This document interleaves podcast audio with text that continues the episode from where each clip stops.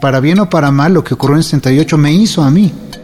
La educación y no la represión. Para nosotros significaba eso, que la universidad en pleno estaba con nosotros. La sociedad civil cambió y muestra de ello fue lo que sucedió en el terremoto del 85. Otra vez a la calle, otra vez la calle es nuestra porque las autoridades no tienen ni idea.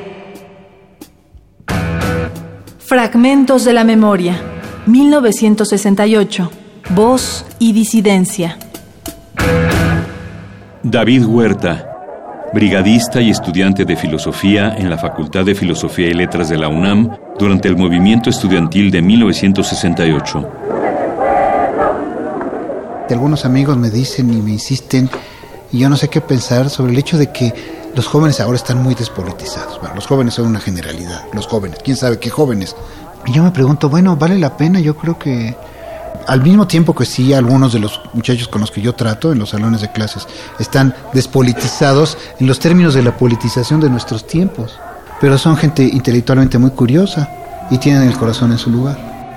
A la izquierda, aquí.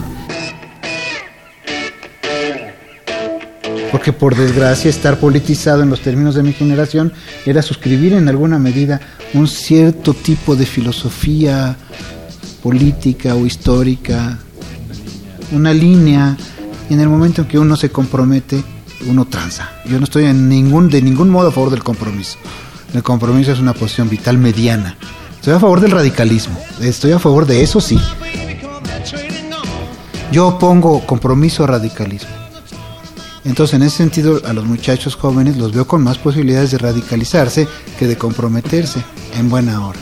Aunque no sean eh, seres políticos como lo éramos en aquella época.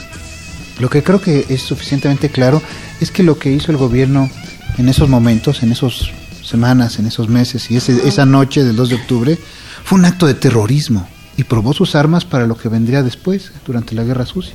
Gustavo Díaz la historia de México no tendrá más que el desagradable y amargo recuerdo de la bota asquerosa de tu ejército. Algunos están un poco indiferentes a lo que pasa. Otros no, otros están muy pendientes. Están un poco fríos. Nosotros no éramos así. Éramos un poquito más fogosos, más briosos. Pero no importa, son estilos diferentes, ¿no? Están rodeados de frialdad, además. Sí, lo que ocurre en los medios de comunicación es de una frialdad enloquecedora. La televisión comercial es un témpano.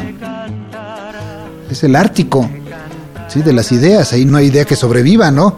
es aterrador lo que pasa. Y estos muchachos han crecido en ese ambiente tan frío. Ellos son, como consecuencia de ello, muy poquito fríos. Así son, ni modo. No hay mejor ni peor en esta comparación. Pero no creo que tengan miedo.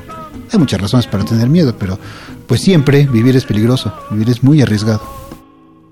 David Huerta, poeta, escritor, ensayista y traductor mexicano.